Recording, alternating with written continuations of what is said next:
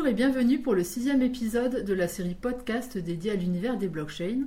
Aujourd'hui, je suis avec Clément Janot. Bonjour Clément. Bonjour Isabelle. Clément, vous êtes cofondateur de Blockchain Partner et d'ICO Mentor, société spécialisée en conseil sur les Initial Coin Offering. Exactement. En fait, euh, ICO Mentor, c'est euh, une marque de Blockchain Partner. En fait, c'est un portail qu'on a créé pour euh, à la fois informer sur les sujets des ICO, qui est souvent traité de façon un peu sensationnelle. Et puis, donc ici, on va essayer d'avoir un peu une info, on espère, de, de, qualité sur les ICO. Et puis, d'un autre côté, pour montrer ce que Blockchain Partner peut proposer en termes d'accompagnement aux ICO. Très bien.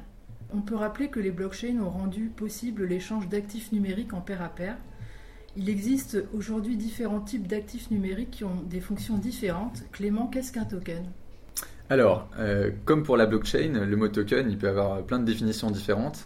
Et euh, moi, je vais, dire qu'un token, c'est euh, un actif numérique qu'on peut transférer et non pas copier entre deux parties prenantes sur Internet sans nécessiter l'intervention ou l'accord d'un tiers. Donc euh, dans cette définition, euh, on considère que les crypto-monnaies en elles-mêmes sont des tokens.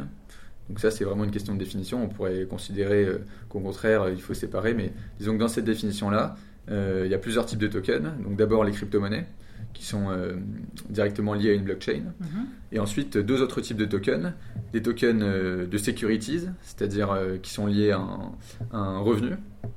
Euh, et des tokens d'usage, ce qu'on appelle l'utility token, euh, qui vont être, euh, qui pourront avoir plusieurs types. Ça pourrait être des tokens, par exemple, qui donnent le droit d'utiliser un service, ou qui sont des tokens de, de réputation, des tokens qui peuvent représenter, par exemple, des points de fidélité, etc. Donc il y a plein de types possibles de tokens, et, mais on peut faire trois grandes catégories de tokens. D'accord. Les ICO sont des ventes de tokens organisées par des initiateurs d'un projet et qui permettent aux détenteurs de ces jetons de participer au projet. Comment ça fonctionne? Alors, en fait, euh, donc une ICO, c'est euh, une méthode de levée de fonds euh, qui, où il y a d'un côté une organisation qui veut financer le début de son projet.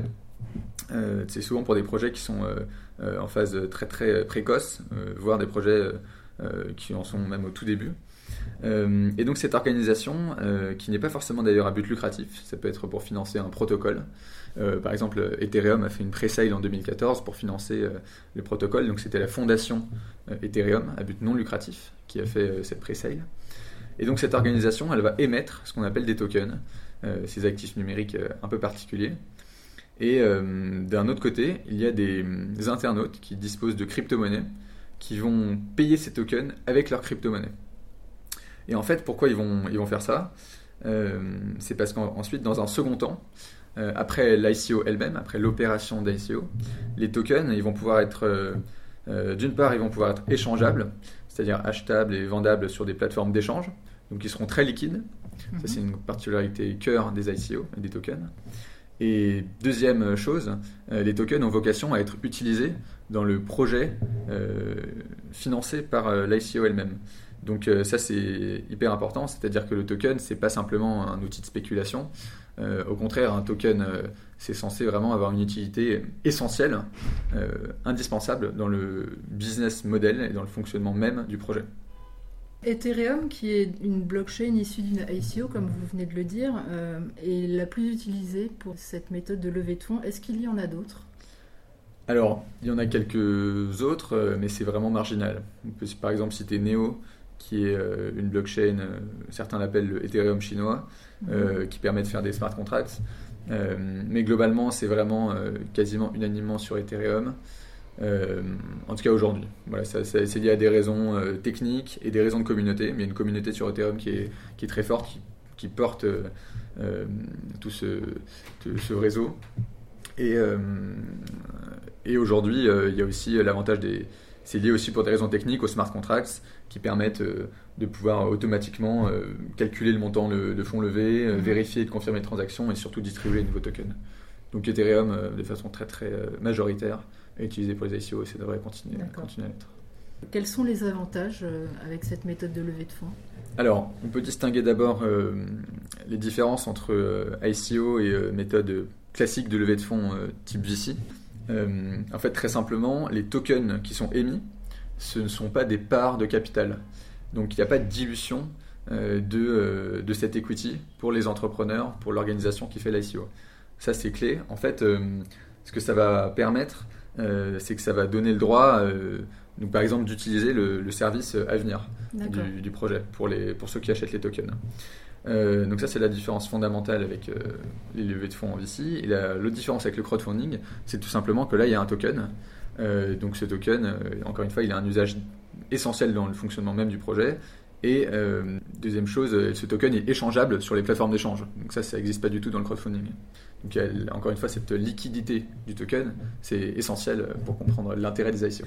Ensuite, euh, il faut quand même dire que aujourd'hui, ces derniers mois, on a vu une, grande mode des ICO. Je pense qu'on peut parler de bulles et beaucoup de, bulles irrationnelles. Euh, mais euh, les ICO, il faut faire attention. C'est-à-dire que il ne faut pas faire une ICO pour faire une ICO ou parce que c'est innovant ou parce qu'on a l'impression que ça fait gagner de l'argent facilement. En fait, il y a quand même euh, un certain nombre d'inconvénients euh, à faire une ICO. Bon, alors d'abord en termes de coût, euh, le coût a, on va dire, explosé par rapport à il y a quelques mois. on va dire qu'avant l'été 2017, faire une ICO, c'était l'argent facile. Je pense qu'on peut, on peut grossièrement dire ça.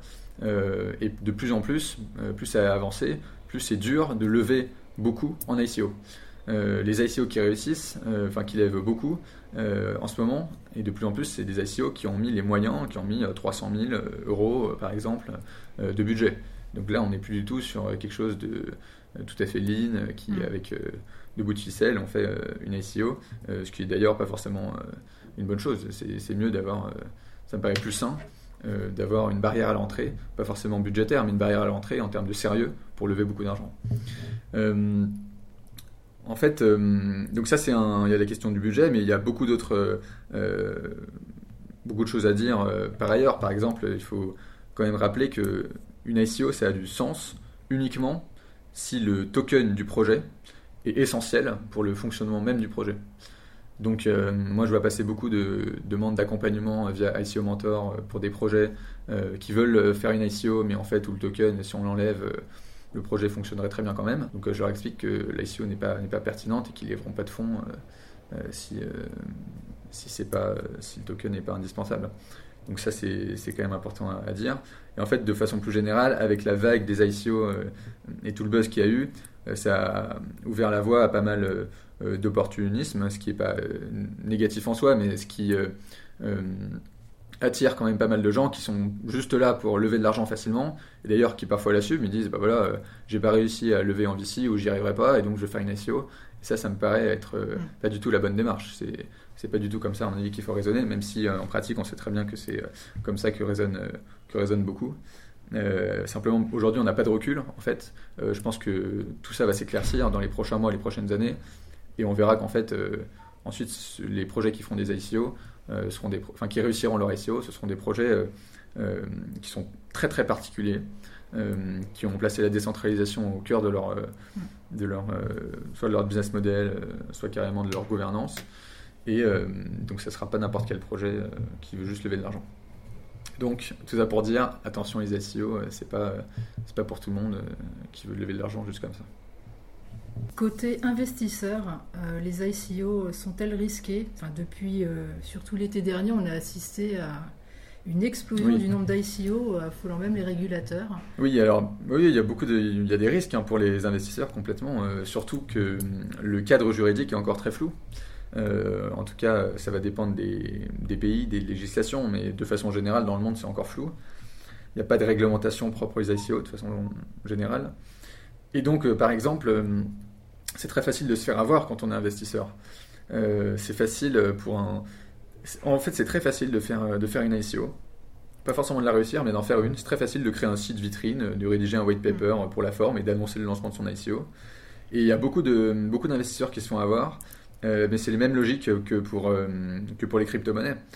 par exemple, moi de façon empirique, je vois très bien autour de moi des gens qui vont investir dans une crypto-monnaie en disant Ah, c'est intéressant, celle-ci euh, j'ai acheté pour deux, euh, une unité de compte 2 de telle crypto-monnaie, qui me permet d'en avoir beaucoup plus que si j'avais acheté du Bitcoin, j'aurais eu 0,00 quelque chose. Et bon, c'est un raisonnement qui est donc quand même, on peut le dire, complètement idiot, mais on peut pas leur jeter la pierre. Ces personnes, c'est simplement une question d'expérience en investissement et puis de, de, bon sens, mais parfois sur l'investissement, si on ne s'y connaît pas, on peut vite se faire avoir. Et eh bien, c'est pareil pour les, pour les ICO. C'est-à-dire que en fait, euh, des ICO peuvent tromper des gens en annonçant quelque chose de absolument révolutionnaire, euh, en disant euh, c'est la nouvelle disruption de l'ubérisation. donc ça, faut se méfier énormément de ces, projets-là. donc on pourra en reparler tout à l'heure, mais il y a des, il y a des critères qui permettent d'évaluer si un projet ICO est intéressant ou pas. On pourra en reparler tout à l'heure. Mais par exemple, il y a de plus en plus de. Je sais que la communauté blockchain est ces derniers mois devenu assez euh, euh, critique, euh, en tout cas sarcastique sur, sur pas mal de ce phénomène ICO, qui est assez agaçant parce qu'en réalité, on, voit, on voit tout et n'importe quoi. Il y a même une ICO qui, s'appelle qui a créé le Useless Token, mhm. qui a réussi à lever, je crois, 300 000 dollars. Ils ont levé 300 Ethers, c'est ça, et aujourd'hui ça vaut plus de 300 000 dollars à on se parle. Et euh, il est listé sur euh, CoinMarketCap, hein, leur, leur, token, le useless token. Donc c'est un, révélateur de, de, voilà, de, tout ça, toute cette effervescence qui, euh, parfois est assez irrationnelle. Ce qui n'empêche pas que le principe même des ICO est hyper intéressant et lui durera. Mais en fait, là on est dans une période, on sort d'une période qui a été assez folle. Et bon, ça, ça reviendra à plus de rationalité plus tard. et pour revenir à la question, donc oui, il y a des risques pour les investisseurs. Donc attention, attention à ce qu'on appelle le, le, FOMO, le Fear of Missing Out, qui, cette peur de, de passer à côté d'une belle opportunité, mm. qui pousse psychologiquement chacun à ne pas rater des opportunités uniques. Euh, et, en fait, ça, cet effet, ça a conduit plusieurs fois à des phénomènes de masse qui ont fait le bonheur de, de certaines ICO. Euh, enfin, personnellement, là c'est un, point de vue personnel, mais je trouve que parmi le, top 10 des ICO euh, qui ont le plus levé, donc les Filecoin, les EOS, etc., je trouve que cet effet a joué complètement et euh, que euh, voilà sous-entendu c'est pas forcément euh, c'est pas forcément justifié. Je trouve pas que ça soit forcément justifié de lever 250 millions, 500 millions pour des projets à ce stade. Après, c'est un, point de vue, un point de vue personnel et je peux tout à fait comprendre qu'on défende l'inverse. Mais voilà, je pense que c'est too much. Quoi. Alors justement, quelles sont les précautions à prendre euh, lorsque l'on souhaite investir dans un projet? Euh, Est-ce que par exemple, on peut récupérer son investissement si le projet n'est finalement pas lancé? Alors, euh, a priori non, c'est tout le, tout le problème entre guillemets. Enfin, et pas le problème, c'est le principe. C'est pour ça que la législation, le fait que ça soit flou, c'est ça peut être un problème. En même temps, dans le crowdfunding, il n'y a aucun mécanisme non plus. Hein. il faut quand même le rappeler aussi. On peut très bien donner. Et en réalité, euh, mm. ce pourquoi on a payé, euh, ça se passe jamais. Euh, après, de façon plus, aujourd'hui c'est marginal, mais pourquoi pas, on, ça peut être prévu dans le projet de récupérer son investissement si le projet n'est pas lancé.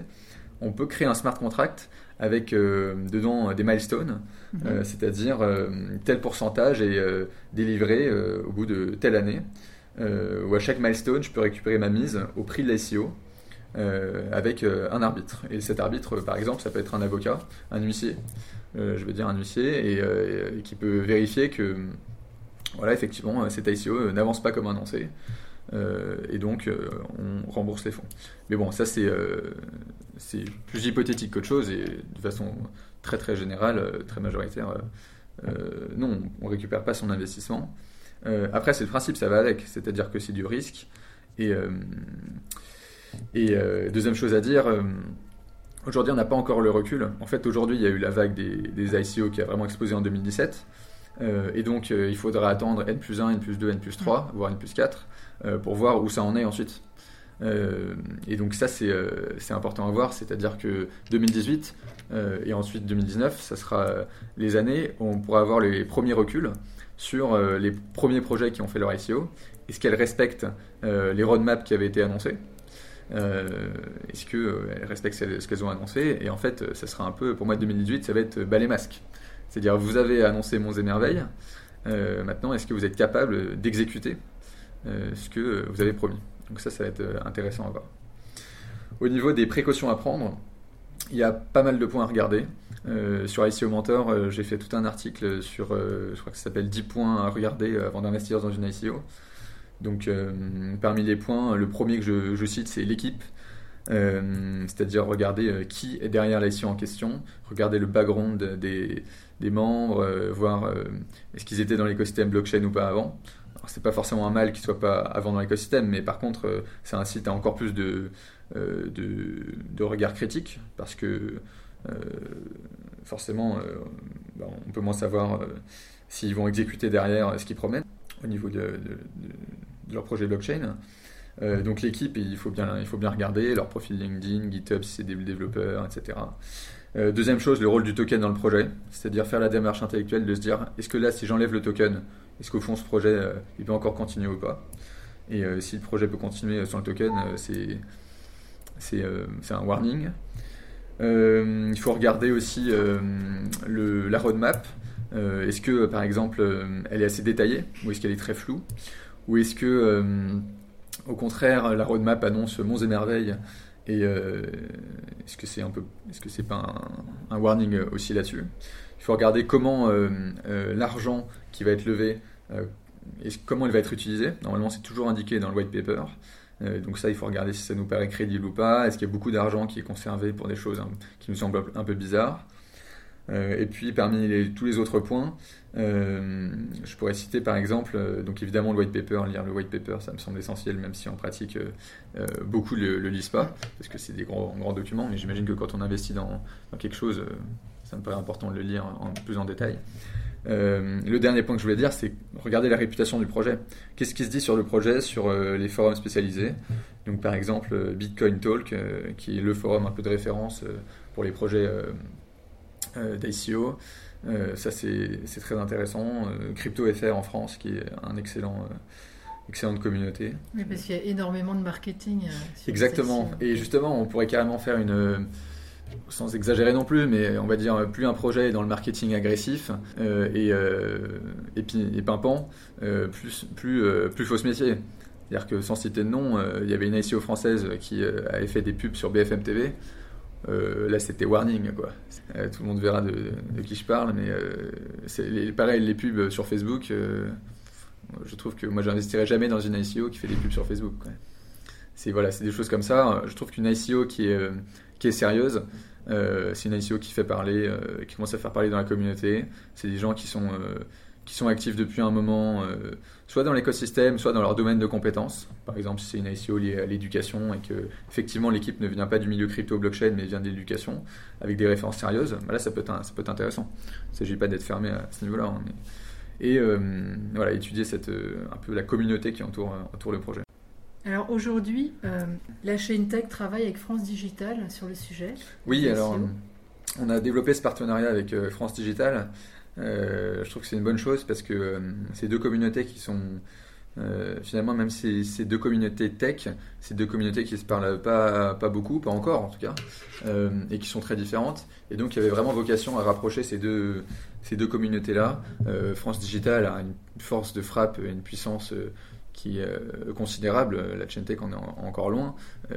espérons que la chaîne tech puisse arriver à, à être aussi écoutée. France Digital, c'est quand même une association qui a réussi il y a quelques années à faire appuyer le gouvernement sur euh, ce qu'on appelait l'affaire des pigeons. Euh, donc voilà, c'est quand même, euh, ils ont au niveau du lobbying et au niveau du, de la com, et puis au niveau des idées, ils sont, ils sont très forts. Donc je pense que c'est une très bonne chose que la chaîne tech se rapproche de France Digital. Et réciproquement, je pense que France Digital, c'est une très bonne chose qui se rapproche de la chaîne tech pour avoir euh, voilà l'expertise l'expertise euh, euh, blockchain et, plutôt avoir à la source les demandes de l'écosystème, de quoi on a besoin, etc. Alors pourquoi la Chaintech et France Digital se sont associés? C'est pour répondre à la consultation publique de l'autorité des marchés financiers sur, les ICO. cette consultation, donc elle donne la parole à toutes les parties prenantes pour demander qu'est-ce qu'on recommande en termes de régulation sur les ICO. Et avec la chain tech euh, et France Digital, on a décidé de, euh, choisir l'option 3B, euh, c'est-à-dire l'option de l'autorisation optionnelle. Donc cette expression un peu, un peu barbare, qu'est-ce que ça veut dire?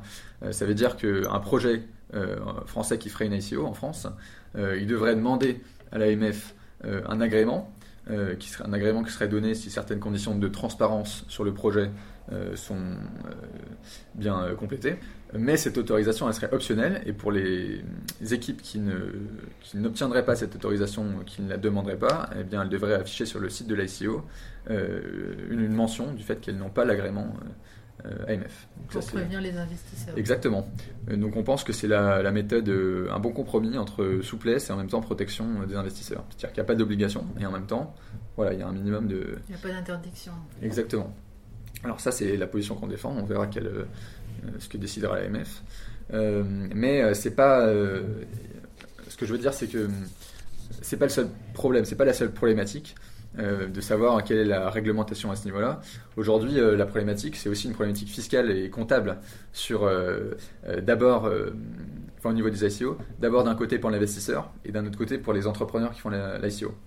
Alors pour l'investisseur, par exemple, mettons que je mette 1000 euros en Bitcoin ou en Ether dans une ICO.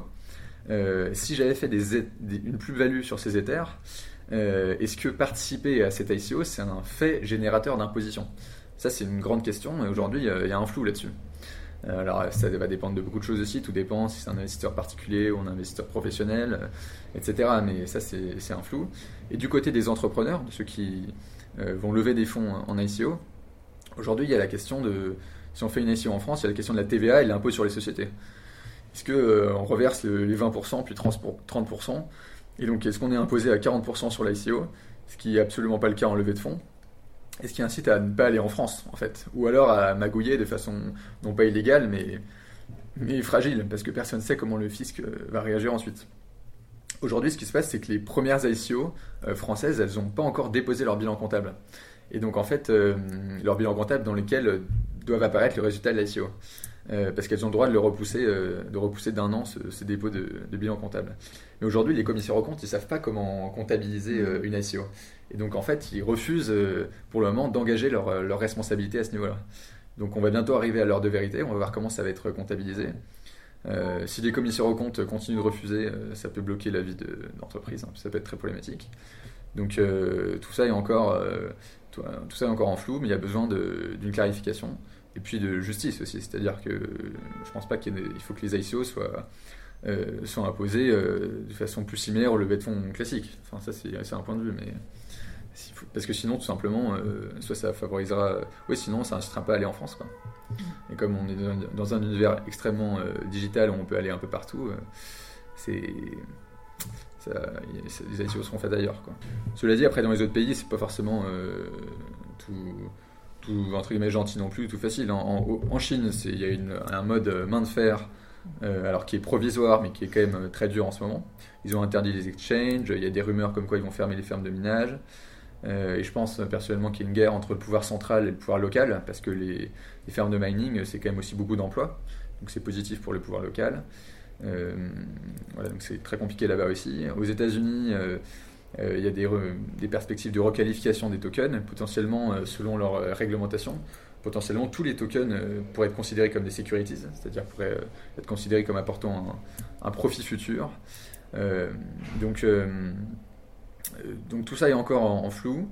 Euh, ce que je vois et ce que je pense comme perspective pour les prochains mois, c'est que hum, vu la situation de flou, euh, je pense que vont se développer des ICO de plus en plus où il y aura des investisseurs accrédités qui seront les seuls qui auront le droit de, miser. par exemple, hum, il y a une plateforme qui s'est créée qui s'appelle CoinList, créée l'année dernière, qui est un spin-off de AngelList. C'est une plateforme qui permet aux startups en phase d'amorçage de lever en fait euh, de l'argent en seed venant d'investisseurs accrédités, mhm. accrédités donc définis par euh, la SEC aux États-Unis, la Security Exchange Commission, comme ayant un, patrimoine supérieur à euh, par exemple 1 million de dollars ou des revenus assez élevés. Eh bien CoinList fait la même chose au niveau des ICO, ça va connecter des équipes d'ICO avec ce même type d'investisseurs, donc en contrôlant les acheteurs potentiels de tokens pour vérifier qu'ils sont accrédités. Et donc ça va permettre aux entreprises de faire des ICO sans avoir à devoir faire toute la procédure qui est longue, fastidieuse et qui coûte, euh, de euh, enregistrer leur levée auprès de la, SEC. Et ça, je pense que ce type d'initiative, ça va, bien marcher avec, vu, la période de flou et vu que la SEC aux États-Unis commence de plus en plus à, serrer la vis. C'est-à-dire que les lois vont commencer à être appliquées et je pense qu'on aura des, enfin que certains auront des mauvaises surprises dans les prochains mois au niveau de tokens qui, ont, qui vont être qualifiés en securities. Et donc, ça pourrait faire mal à, ce niveau-là. Et déjà, en fait, là, j'ai noté que deux projets, deux grands projets d'ICO sont passés par CoinList. donc, il y a Filecoin qui avait levé 200 millions euh, venant de 2100 investisseurs en septembre 2017. Et il y avait un projet qui s'appelait Blockstack qui avait levé 50 millions euh, de la part de 800 investisseurs, aussi grâce à Coinlist. Et donc, euh, alors c'est sûr que c'est pas l'esprit des ICO, c'est-à-dire que c'est pas n'importe qui là qui peut investir. Donc on peut, on peut trouver ça dommage et critiquable, et j'entends tout à fait. Et en même temps, pour un porteur de projet, je pense que la sécurité juridique est, importante et même décisive. Mm. Donc c'est pas, pas noir ou blanc. Mais ce qu'il faut, c'est que la réglementation euh, soit à la fois éclaircie et à la fois euh, juste.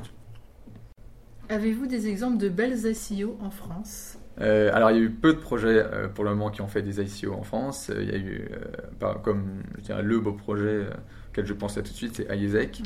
Mm. donc, c'était avant que ça soit toute l'effervescence, je dirais. mais on attend, on attend d'autres projets qui soient faits avec transparence euh, euh, et, éthique. Euh, ça me semble important. on avait fait une tribune assez récemment qui s'appelle ICO, l'impératif de la transparence, où justement on, dénonçait le, manque de transparence de certains projets, en l'occurrence un projet français, enfin deux projets français, qui n'avaient pas respecté des règles qui nous semblent importantes, des règles d'éthique. voilà, je pense que c'est super important. maintenant, au niveau au niveau, euh, au niveau mondial. Et de façon générale, il y a, des beaux projets blockchain euh, qui n'ont pas fait d'ICO. Et c'est tout à leur honneur. Euh, donc, ça, par exemple, là, je pense à The Ocean. C'est une plateforme de trading de tokens Ethereum qui a fait un post médium récemment pour annoncer pourquoi ils ne font pas d'ICO. alors, il y a plein d'autres projets, qui beaux projets blockchain, qui ont choisi de ne pas faire d'ICO, mais en l'occurrence, eux, ils ont expliqué pourquoi. Et, et l'explication, elle est, elle est attendue euh, et logique, mais elle est quand même intéressante. Ils disent bah, tout le temps passer à faire une SEO, tout le temps passer au téléphone avec les juristes, euh, l'argent qui est investi en marketing, bah, tout, ce temps et cet argent, on va le passer à construire notre produit et à construire notre communauté et parler avec nos utilisateurs. Et en fait, euh, forcément, quand on est dans un processus de levée de fonds, bah on, est incité à se concentrer sur le marketing, sur aussi un peu le juridique, mais pas vraiment sur le produit. Donc, c'est des mois qui sont pris sur, sur le développement. Donc c'est pas forcément un mal, hein, mais il euh, faut quand même en être conscient. Et, euh, eux ont décidé d'être, euh, ils écrivent, au lieu d'être distraits, on est totalement focalisé sur notre produit. Voilà, je trouve ça intéressant. Il y a un projet que moi j'aime bien citer, c'est celui de Golem. Golem, c'est un projet qui a fait une SEO il y a, ça, fait, ça fait longtemps maintenant. ils l'ont fait en 2016. Ils ont récupéré à peu près moins de 9 millions de dollars euh, donc en, moins d'une heure. Donc euh, à l'époque c'était quand même euh, assez waouh. Mais surtout, en fait, ce qu'il faut bien voir, c'est que ils, auraient, ils, auraient, pu lever, mais largement plus. Ils auraient pu lever 2 millions d'éthers. Ils en ont levé 800 000 parce qu'ils avaient décidé de fixer un montant maximum. Et ça, je trouve ça, je trouve ça intègre. Je trouve que c'est un bon état d'esprit. C'est-à-dire, c'est pas greedy. C'est-à-dire, voilà, nous on a tel besoin, donc on lève pour tel besoin. C'est c'est pas l'état d'esprit qu'ont choisi d'autres projets, comme euh, je pense que Filecoin, euh, ils ont plutôt été, euh, voilà, il y a un engouement pour notre projet, très bien, bah, tous ceux qui veulent mettre de l'argent, on prend, et puis si ça fait un demi-milliard, eh bah, très bien pour nous. je peux comprendre, maintenant, ça veut dire qu'ils ont une, ils ont une petite pression, mine de rien. Quand on a levé, je crois que c'est EOS là en ce moment qui est en train de lever un demi-milliard, euh, voilà, je pense que quand on a levé un demi-milliard, euh, il y a intérêt que ça, ça deliver derrière. Euh, sinon, la réputation, elle est un peu cramée derrière. et puis tout simplement vis-à-vis des investisseurs. donc Golem, moi, c'est un projet que j'aime beaucoup. Peut-être dire ce que c'est. Golem, c'est c'est en fait l'idée, c'est tout simple, c'est utiliser la puissance de calcul inutilisée des ordinateurs, des smartphones, des, de tous les, appareils électroniques pour, pour booster le calcul. Euh, la puissance de calcul pour la recherche médicale, euh, le big data, etc. Et tout ça de façon euh, décentralisée. Donc ça sera un réseau pair à pair. Ça se présente comme en fait un méga ordinateur mondial et décentralisé. Et ça, c'est déjà le marché, je me, sens, me semble hyper prometteur. Le, concept hyper intéressant parce que pour les acheteurs, l'idée c'est de payer pour de la puissance de calcul sans payer pour l'infrastructure et tout ça de façon décentralisée. Et puis ce qui est intéressant, c'est que le projet il est euh, l'équipe, elle est considérée comme intègre, elle est très compétente. D'ailleurs, euh, des gens de Golem viennent de, de la fondation Ethereum. Euh, ils sont là depuis le début de l'écosystème Ethereum. Donc voilà, ça c'est un projet que je trouve très prometteur. Après, il y en a plein d'autres qu'on pourrait citer. Il y a Filecoin est quand même très très intéressant et prometteur. Il y a Cosmos qui construit, je crois, une sorte de internet des blockchains, c'est-à-dire pour que ça soit, les blockchains soient interopérables entre elles. il y a 0x qui est une infrastructure pour les échanges décentralisés.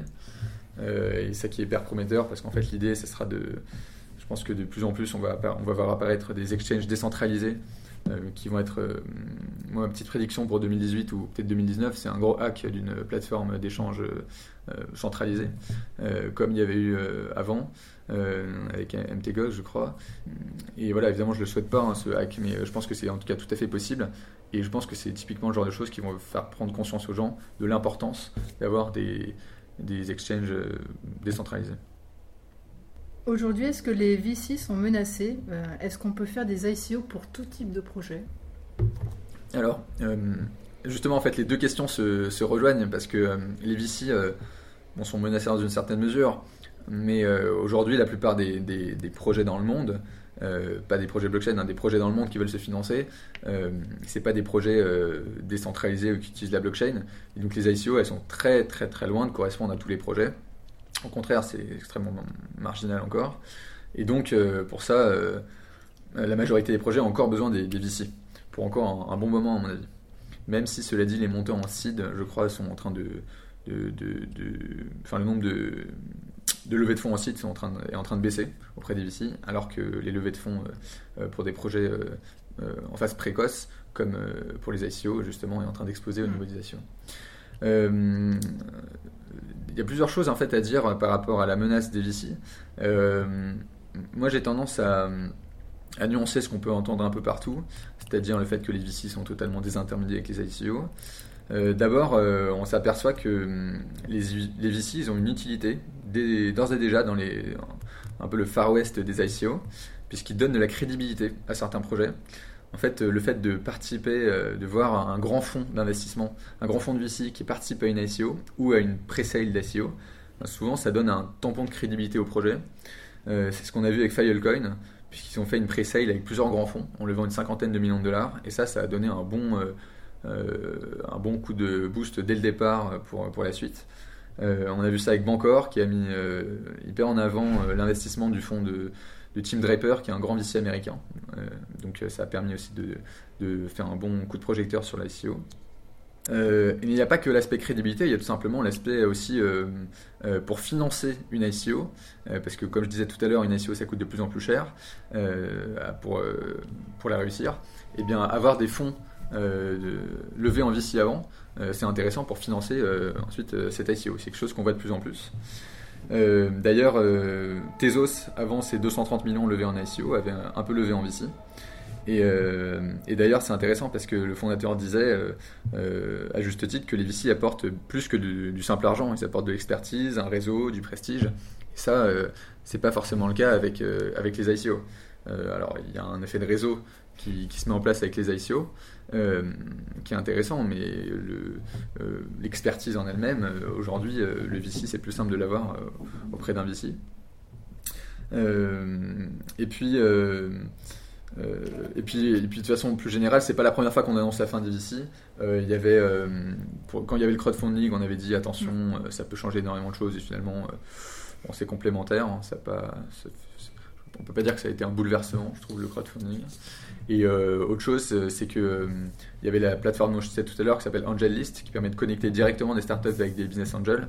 Et là, pareil, c'était, on, pouvait un peu lire quand c'est sorti que ça pouvait disrupter les VC. Et en fait, c'est autre chose, puisque déjà, c'est en phase plus, plus en amont. C'est plus avec les business angels pour des plus petites sommes. Et puis surtout, en fait, c'est une méthode complémentaire. Tout ça est assez, assez complémentaire. cela dit, pour nuancer la nuance, si je peux dire, il y a derrière les ICO, il y a quand même des nouveaux business models. et donc des nouveaux business models basés sur la décentralisation. Et ça, c'est vraiment un changement de paradigme, c'est-à-dire qu'il faut changer de mindset, c'est plus les mêmes règles, et comme c'est plus les mêmes règles, il faut que les VC soient en mesure de s'adapter. je suis pas, je suis pas du tout certain que tous les VC seront capables de s'adapter. pour discuter un peu avec avec certains euh, investisseurs de temps en temps ou dans le milieu tech, il y a de temps en temps une réticence à comprendre le, euh, voilà, la, proposition de valeur de, euh, d'Ethereum, du web décentralisé, etc. Et une tendance à un peu à considérer que tout ça est, bien gentil, mais le Bitcoin, ça ne marche pas. Exactement, c'est une mode. Donc voilà, je trouve que attention à, à, ce que, à part, en fait, ce que je dis, c'est attention à ce que l'écosystème tech qui n'est pas forcément donc blockchain, ne fasse pas euh, la même erreur que le monde business traditionnel vis-à-vis euh, de l'arrivée d'Internet dans les années 90 et 2000. C'est-à-dire condescendance, euh, un peu d'aveuglement et un peu d'arrogance. Donc voilà, faut. D'ailleurs, je trouve intéressant que Zuckerberg, dans son post Facebook récent, disait voilà pour 2018, ma bonne résolution, c'est de me concentrer notamment sur cette question centralisation-décentralisation. Alors c'est vrai que c'est complètement ironique puisque Facebook est l'archétype de la centralisation, mais le fait qu'ils disent, euh, c'est intéressant. Ça veut dire voilà, j'ai bien perçu qu'il y avait euh, un sujet majeur euh, pour quasiment systémique pour Facebook et pour on va dire le, le, paradigme tech dans lequel est enveloppé Facebook. Et donc voilà, je trouve que le fait qu'il écrit ça, ça veut dire j'en ai pris conscience. Après, je pense pas que Facebook se tokenisera ou quoi que ce soit, mais euh, voilà, ça veut dire j'en ai pris conscience. Enfin, en tout cas, je, dis que je, fais attention à ça. Donc, je trouve ça quand même intéressant. Et donc, pour les VC, pareil, il faudra, faudra arriver à remettre, à changer de mindset pour ce web décentralisé. En parlant de web décentralisé, euh, où en est-on aujourd'hui? Pourquoi les ICO ne sont au fond pas le plus important dans l'histoire? Alors, euh, je trouve que les ICO ne sont pas le plus important parce que les ICO c'est un instrument, euh, donc c'est très intéressant. maintenant, ouais, pour moi c'est pas ça le plus important. Ce qui compte dans ce web décentralisé, c'est plutôt, s'il y avait un mot, c'est le mot token, c'est tout ce qu'on peut faire avec. on peut faire, on peut créer des effets de réseau, c'est-à-dire faire bootstrapper une communauté au départ, un, protocole, le faire grandir, on va dire. Euh, sans ICO, par exemple, de plus en plus, il y a quelque chose, à mon avis, qui va se développer. C'est ce que certains appellent les initial free offering.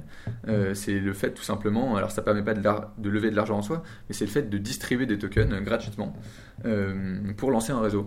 en fait, pourquoi pas? C'est-à-dire que c'est une méthode parmi d'autres, mais qui est intéressante pour, pour lancer un réseau. Et ça peut être intéressant. Euh, je trouve que les ICO euh, sont donc un instrument, mais en fait, euh, le, buzz qu'il y a eu autour des ICO, l'analyse que je fais, c'est qu'en fait, le buzz s'est fait parce qu'il y avait du quantitatif derrière, du sensationnel. C'est-à-dire, voilà, tel projet a levé X millions en moins de X jours ou en 24 heures, en 3 heures, etc. Et donc, ce quantitatif, ce sensationnel, ça incite à se focaliser sur les ICO en disant Ah là là, c'est ça le cœur. Mais en fait, non. C'est-à-dire que les progrès techniques des protocoles, bah, là, il n'y a pas de quantitatif derrière. On peut pas dire euh, ça a été amélioré de temps en 24 heures et donc c'est incroyable, mais pourtant c'est ça le plus important. Et euh, tout le, bouillonnement intellectuel qu'il y a autour euh, des, des tokens, moi ça me fascine. tous les jours, il y a des articles sur Medium, partagés sur Twitter, des, des, des, penseurs américains et ailleurs sur sur euh, qu'est-ce que ça va changer, quelles sont les nouvelles règles, comment par exemple on va incentiver des employés avec des tokens plutôt qu'avec des stock options, euh, comment on va faire développer un réseau, quelle est la valorisation euh, des tokens, comment valoriser des tokens, qui est une grande question aujourd'hui. toutes ces questions, ce bouillonnement intellectuel, il n'est pas quantifié. et donc il n'y a pas de, on peut pas le, rendre sensationnel, mais en fait c'est ça qui compte. C'est ça qui compte et euh, et les ICO, je pense qu'il y a eu un âge d'or en 2017 et encore et en 2016, euh, qui a eu de l'argent facile. Euh, donc âge d'or du point de vue de ceux qui, font des ICO, mais que maintenant c'est fini ça. C'est-à-dire que les ICO bien sûr vont continuer, mais l'argent facile c'est fini. les projets, les projets blockchain qui ont, qui ont parfois promis des lendemains qui chantent, maintenant on va voir, on va voir ce qu'ils ce qui donnent. En tout cas en termes de roadmap, s'ils suivent bien leur roadmap. Et donc encore une fois, on va avoir un premier recul. Et comme je disais tout à l'heure, pour moi, le, le, motto de 2018, c'est bas les masques. On va commencer à pouvoir voir et c'est ça qui sera intéressant. Et euh, certains parlent de la, du développement de tokens zombies, zombie tokens, c'est-à-dire des tokens qui au fond euh, seront, euh, continueront d'exister sur des plateformes d'échange et en soi, mais qui en fait serviront plus grand, à, grand chose parce qu'ils n'auront pas eu assez d'utilisateurs ou de d'effets de réseau. D'effets de réseau, exactement. Et parce qu'en fait, il y aura et parce que les équipes auront plus assez d'argent pour porter la vision qui aura été annoncée à la base. Mais par contre, le token existera toujours. Et donc voilà, il y a des il y a à mon avis des, des illusions qui vont, qui vont arriver. Et puis, euh, il, y il, y aurait plus de maturité du marché. Je pense que euh, collectivement, euh, le marché va se rendre compte qu'il y a des inconvénients importants des ICO. Donc, je citais tout à l'heure les coûts qui sont plus importants, mais il y a aussi, je citais aussi l'allocation des ressources. C'est-à-dire, pendant tout le temps, on fait une ICO, ben, on ne se concentre pas sur un produit. alors, un peu la base de l'entrepreneuriat, c'est qu'il faut lancer le produit le plus vite et le développer tant, que, tant que possible. c'est ça qui compte et tout le temps pas passer sur le produit, du temps un peu, un peu perdu. Alors euh, c'est un peu caricatural, mais on, voit un peu l'idée. Mais il y a aussi une question, on pense, euh, on pense pas encore assez, mais ça va de plus en plus se poser la question, c'est quid du pivot? C'est-à-dire que si en fait euh, on se rend compte qu'une équipe se rend compte que le business annoncé ou le projet annoncé n'était pas forcément le plus pertinent, le marché a changé, etc., et veut pivoter, en fait les gens ils n'ont pas acheté le token pour ça, qu'est-ce qui va se passer? Est-ce que le prix de token va s'effondrer? Est-ce que les détenteurs de tokens y vont suivre? Euh, Tout ça, c'est des questions qui sont très différentes euh, d'une startup normale qui peut aller voir ses investisseurs, leur dire voilà, bah, vous avez investi avant tout pour une équipe, et bien là on va pivoter parce que on pense que c'est plus exactement le, bon projet vu l'état du marché, etc. Et les investisseurs peuvent dire, effectivement, comme on a investi avant tout pour l'équipe, et ben on vous fait confiance. Et, ça c'est pas forcément du tout, ce sera pas du tout forcément le cas pour les, projets d'ICO. Donc, euh, plus de maturité, et puis, euh, et puis euh, on, va, on va voir que c'est pas l'ICO qui compte en elle-même, mais c'est plutôt l'économie des tokens et tout ce qui est web décentralisé, qui va être passionnant à suivre pour 2018. Je vous remercie Clément pour tous ces éclaircissements sur les ICO. Je vous en prie. À bientôt.